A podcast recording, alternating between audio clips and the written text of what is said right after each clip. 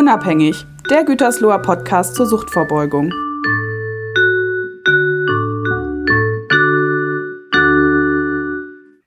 Herzlich willkommen zu einer neuen Folge von Unabhängig, dem Gütersloher Podcast zur Suchtvorbeugung.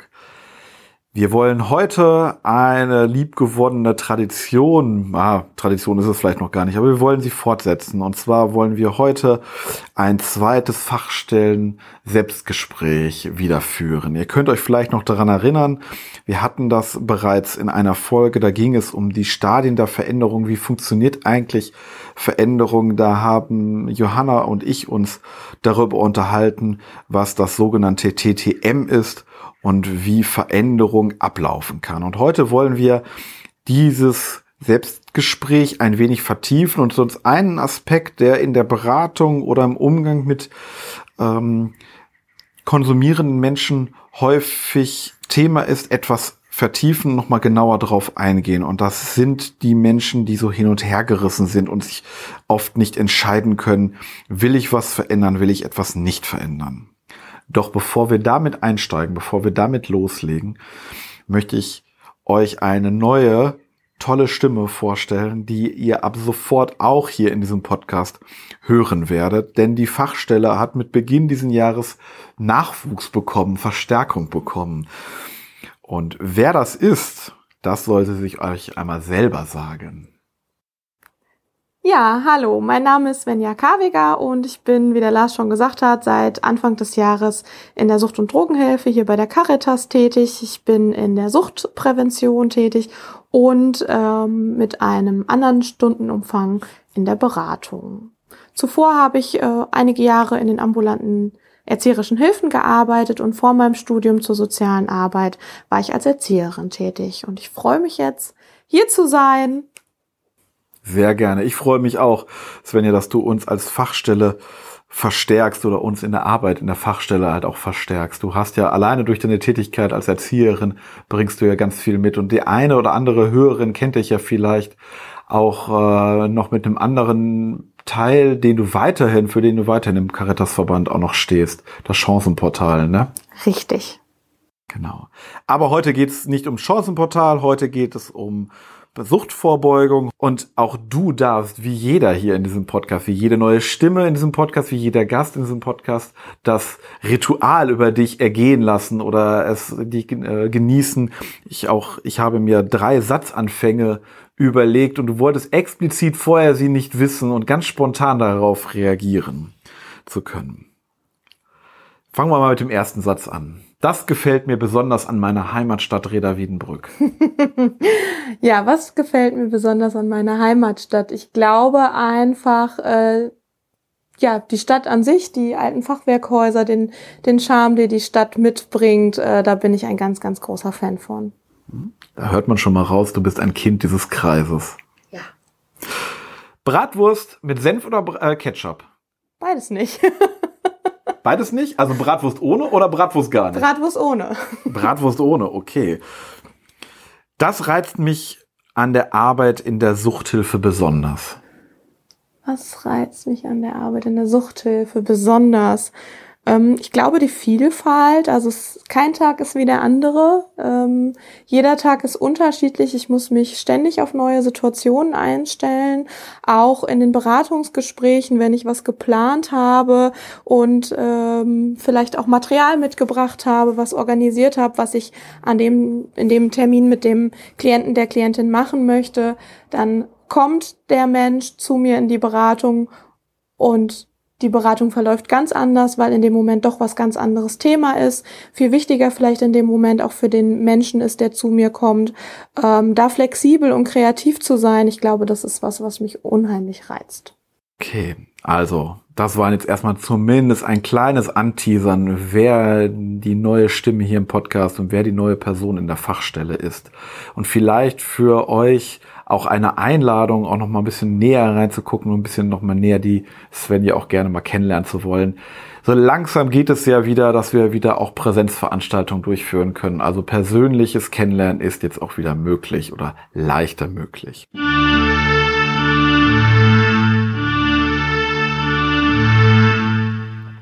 Okay, so, jetzt wollen wir loslegen mit dem eigentlichen Thema der Podcast-Folge. Und zwar dachten wir, wie schon eben erwähnt, wir wollen einen Aspekt, der mit Veränderung zu tun hat, nochmal explizit vertiefen. Als es um die Stadien der Veränderung bereits gegangen ist, ähm, haben wir nicht nur darauf hingewiesen, was man machen kann und was es auszeichnet, wenn Menschen keine Veränderung oder keine Absicht haben, etwas zu verändern. Wir haben auch schon erwähnt, dass es ähm, auch bei der Veränderung auch eine Phase gibt, in der die Menschen so hin und her gerissen sind, in der sie sich nicht entscheiden könnten. Ähm, wollen sie etwas verändern?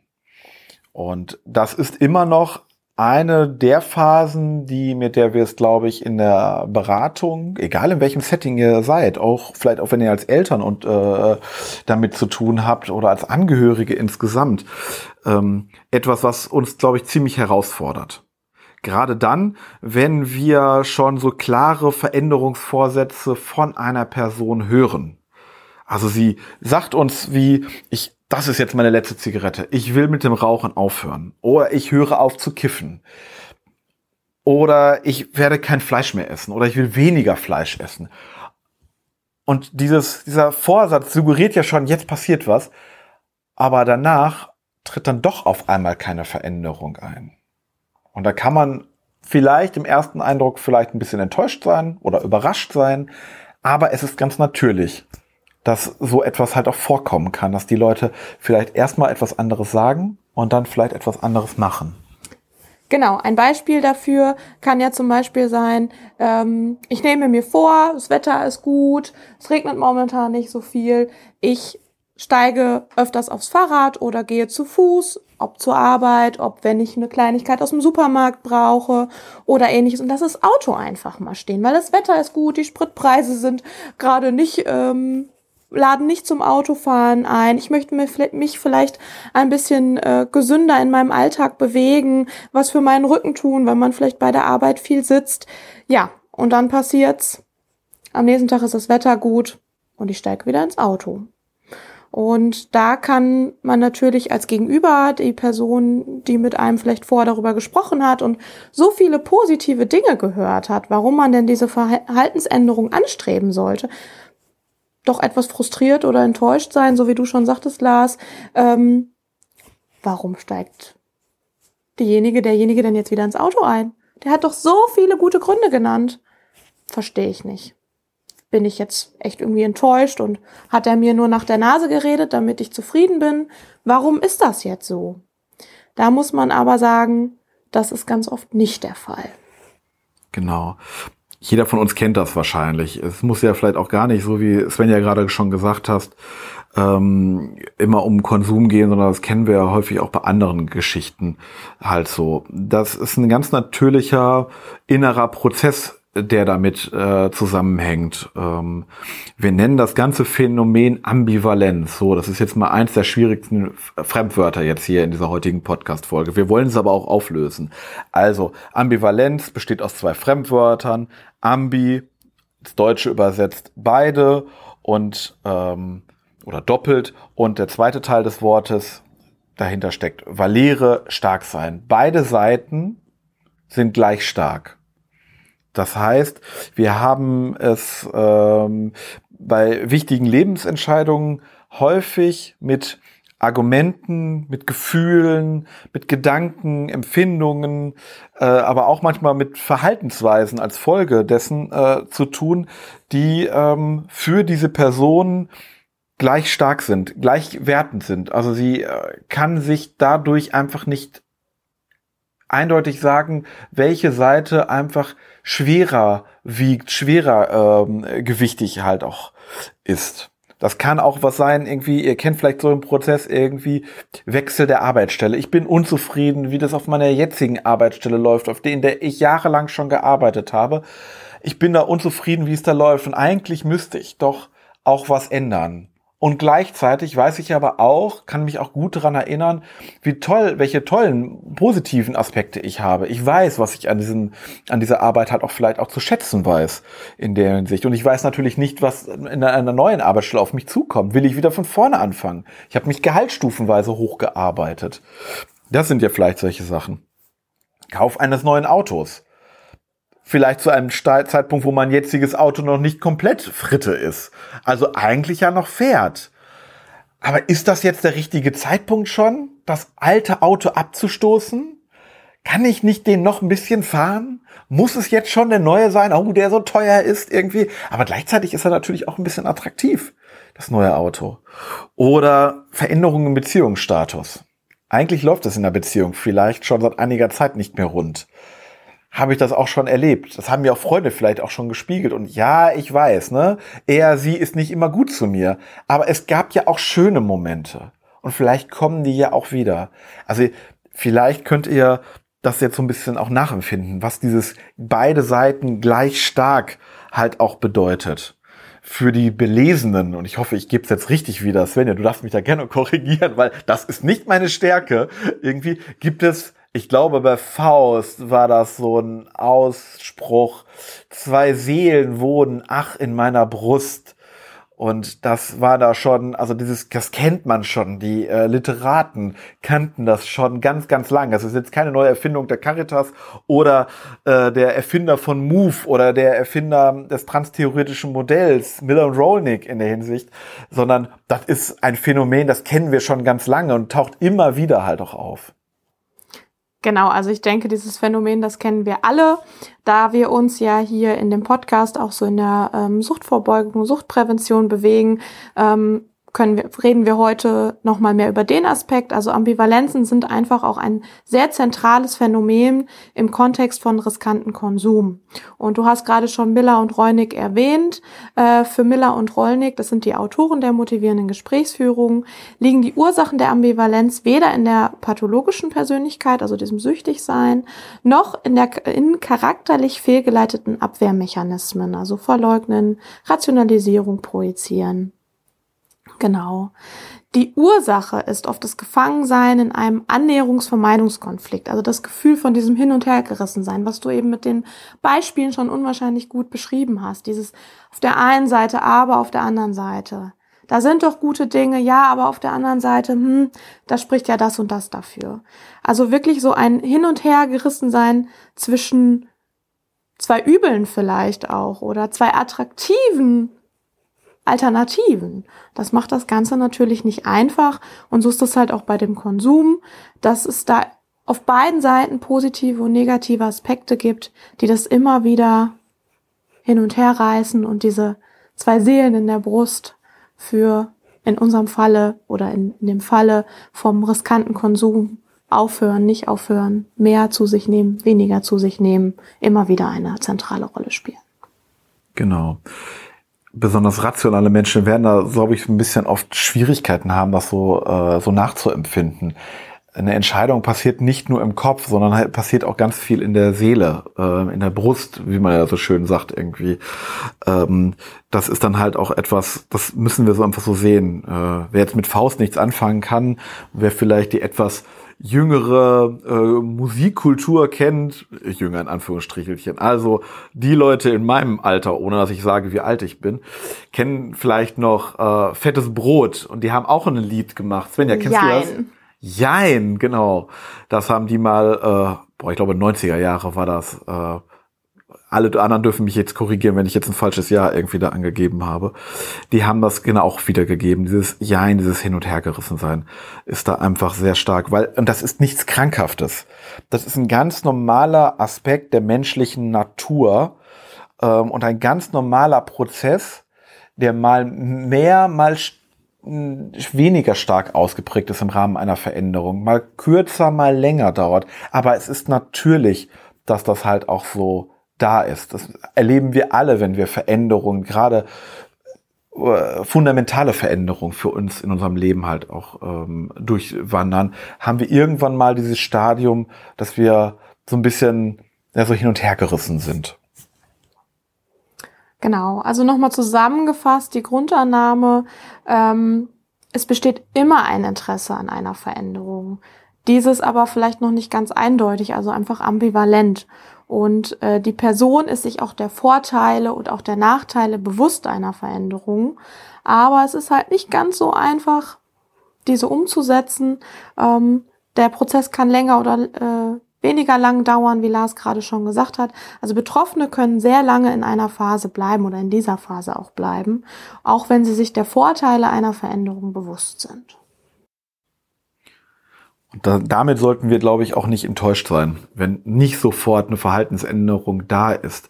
Nur weil jemand eine, diesen Satz, den wir eben schon mal gesagt haben, ich höre jetzt auf mit dem Kiffen, ich höre mit dem Rauchen auf, ich fahr, will mehr Fahrrad fahren, wenn nicht sofort und nachhaltig diese Verhaltensänderung vollzogen werden kann, ähm, sondern ähm, müssten dieser Person einerseits ein bisschen die Zeit geben. Wir können aber auch von außen als Kontaktperson, als Beraterin, manchmal auch als Angehörige ähm, der Person helfen, sich für eine Seite auch zu entscheiden und aus diesem Spannungsverhältnis, aus diesem, ja, vielleicht auch unwohlen Gefühl einfach auch rauszukommen. Genau, also die Zuhörer und Hörerinnen können es nicht ganz sehen, aber in unserem Gespräch habe ich schon immer so ein bisschen mit den Händen gewackelt. Ähm, denn man kann für diese Ambivalenzen sehr gut das Bild der Waage nehmen. Ich glaube, wir kennen das alle, wenn wir von etwas berichten, dass man mal so die linke und die rechte Hand hebt ähm, und so eine Waage symbolisiert. Genau, diese Waage besteht aus zwei äh, Schalen und ähm, die eine Schale ist für die Vorteile des weiteren Konsums und die andere Schale steht für die Nachteile des Konsums. Na, also man könnte jetzt überlegen, ähm, ein Vorteil für den weiteren Konsum ist, ich bin weiter mit meinen Freunden zusammen, ich bin dadurch vielleicht kommunikativer, wenn ich etwas konsumiere, mir fällt es vielleicht leichter, Menschen anzusprechen, ähm, Gefühle, mit denen ich nicht so gut umgehen kann, die kann ich mir da irgendwie durch wegmachen. Ähm, genau, und dem gegenüber steht aber auf der anderen Seite die Schale der Vorteile, wenn ich aufhöre zu konsumieren oder weniger konsumiere. Das kann sowas sein wie, vielleicht habe ich mehr Energie, mir geht es am nächsten Tag deutlich besser, ich habe vielleicht keine Kopfschmerzen, mein Gesundheitszustand verbessert sich und vielleicht ist sogar auch mein Portemonnaie gefüllter, weil Konsum kostet mich ja auch Geld. Genau. Dabei ist es ganz wichtig zu beachten, dass Vorteile und Nachteile nicht gleich viel wiegen. Also ähm, die Aspekte, die ich benannt habe, sind vielleicht nicht alle gleich schwer. Und es kommt noch hinzu, dass es für jeden unterschiedlich ist. Dem einen ist vielleicht seine Gesundheit einfach nicht ganz so wichtig und sagt schon, ach, pff, ja, Gesundheit ist nett und schön, aber so wie es mir geht, das reicht mir an Gesundheit. Für denjenigen, diejenige ist vielleicht der Punkt der Gesundheit nicht so gewichtig in der Vorteilsschale wie jemand anders, der sagt, oh doch, mir ist das total wichtig, ich möchte gerne gut alt werden und das kann ich nur, wenn mein Körper gesund und fit ist der würde vielleicht diesem Punkt in der Waagschale deutlich mehr Gewicht zugeben. Genau. Oder bildlich gesprochen, diese Person wird vielleicht einen größeren, schwereren Stein genau. in diese Waagschale halt auch legen. Ja. Also ihr seht, dass es, äh, man kann damit mit diesem Bild der Waage, das ist nicht nur so ein Modell, das kann man auch in so einem Veränderungsprozess für sich nutzbar machen, um der Person oder sich selbst, wenn es um einen eigenen inneren Konflikt geht, ähm, sich das einfacher zu verbildlichen oder für sich da einen Schritt weiter zu kommen, äh, sich das klarer zu werden, weil das ist im Wust, wenn ich das nur in meinem Kopf halt bewege oder vielleicht nur verbalisiere, halt auch trotzdem immer noch sehr, sehr schwierig, sehr komplex in dem Moment. Und von daher kann es vielleicht in einem Beratungsprozess, das muss ja nicht immer ein großes Beratungsgespräch sein, sondern es kann einfach äh, der kurze, der kleine Moment sein, den man mal gemeinsam miteinander hat, auch vielleicht einfach mal bildlich dieses Modell einfach nutzen. Das heißt, man zeichnet das vielleicht einfach mal auf, diese Waage. Oder man macht malt ein äh, Zwei-Felder-Schema oder malt auf die eine Seite links äh, notiert man dann mal schriftlich die Vorteile und rechts die Nachteile in der Hinsicht. Das könnte man genauso machen. Was natürlich noch viel schöner ist, wenn man eine richtige Waage, ich meine jetzt nicht eine elektronische Waage, sondern so eine richtig alte Waage vielleicht sogar noch hätte. Irgendwie, wo man wirklich so mechanisch sehen kann. Dann könnte man ja schon Gewichte drauflegen. Das ist so wunderbar für viele, sehr, sehr viele Menschen nachvollziehbar, was dann passiert. Also wir haben das zum Beispiel äh, in wer von uns die den Cannabis-Koffer, den Stark äh, äh, Stark-Breitkoffer kennt, der da haben wir so eine Waage zum Beispiel ja auch drinne. Damit arbeiten wir ganz gerne. Was man zum Beispiel aber auch machen kann, wenn ich das jetzt nicht habe, ich kann einfach zwei Müslischalen nehmen und diese Müslischalen mit äh, mit Steinchen, mit Murmeln oder sowas füllen, dann sehe ich zumindest diese Masse an Argumenten. Oder ähm, das haben wir im Methodenkoffer What's On, wo es um Medien, äh, exzessive Mediennutzung äh, geht. Da haben wir so Röhren drinne, Pro und Contra. Da kann man das auch wunderbar sehen. Alles das, was uns, was wir da nutzen können, um es zu verbildlichen, zu visualisieren, kann auch da uns selber, aber auch dem Gegenüber helfen, was es da an Vor- und Nachteilen einfach gibt, die etwas besser wahrzunehmen. Genau.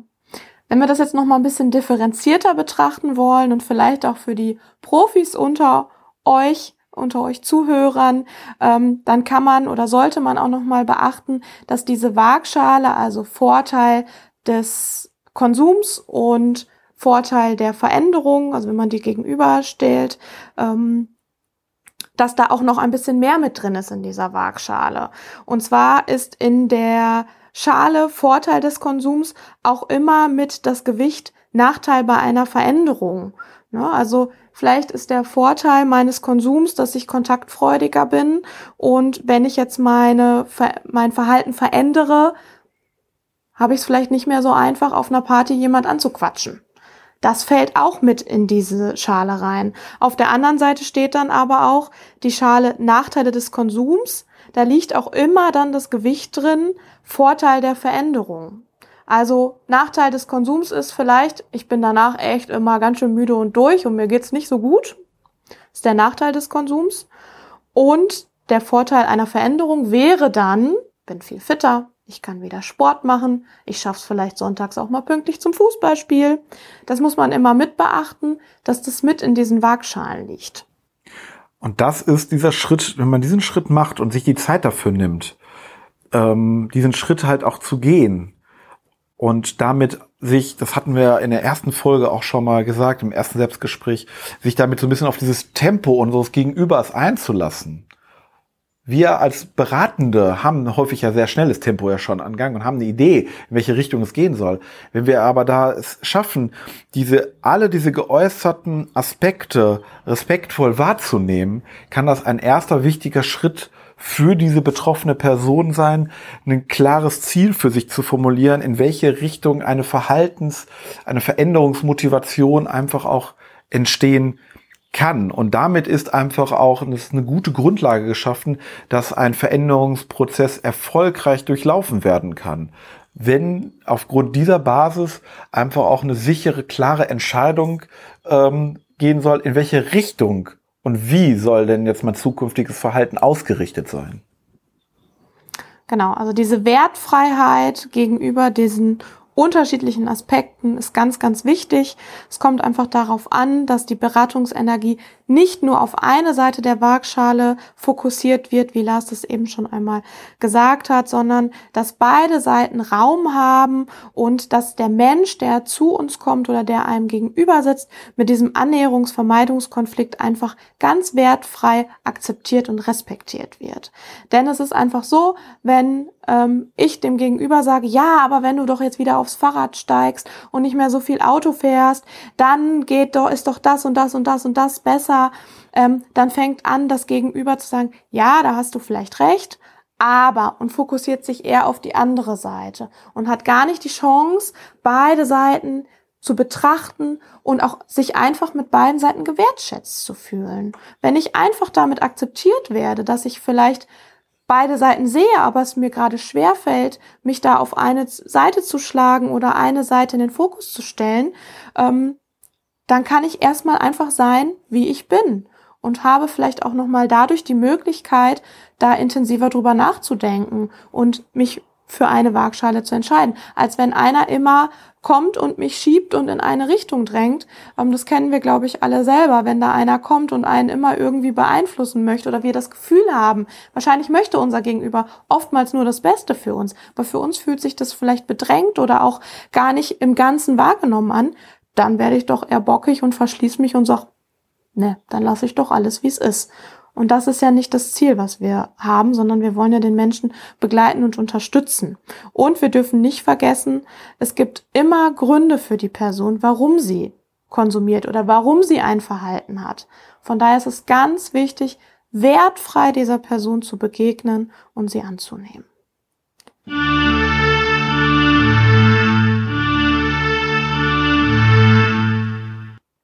Also fassen wir nochmal zusammen, auch die Kernbotschaft. Miller und Rollnick halten es daher für nicht hilfreich, einen Menschen mangelnde Motivation zu unterstellen, sondern eher eine schwankende.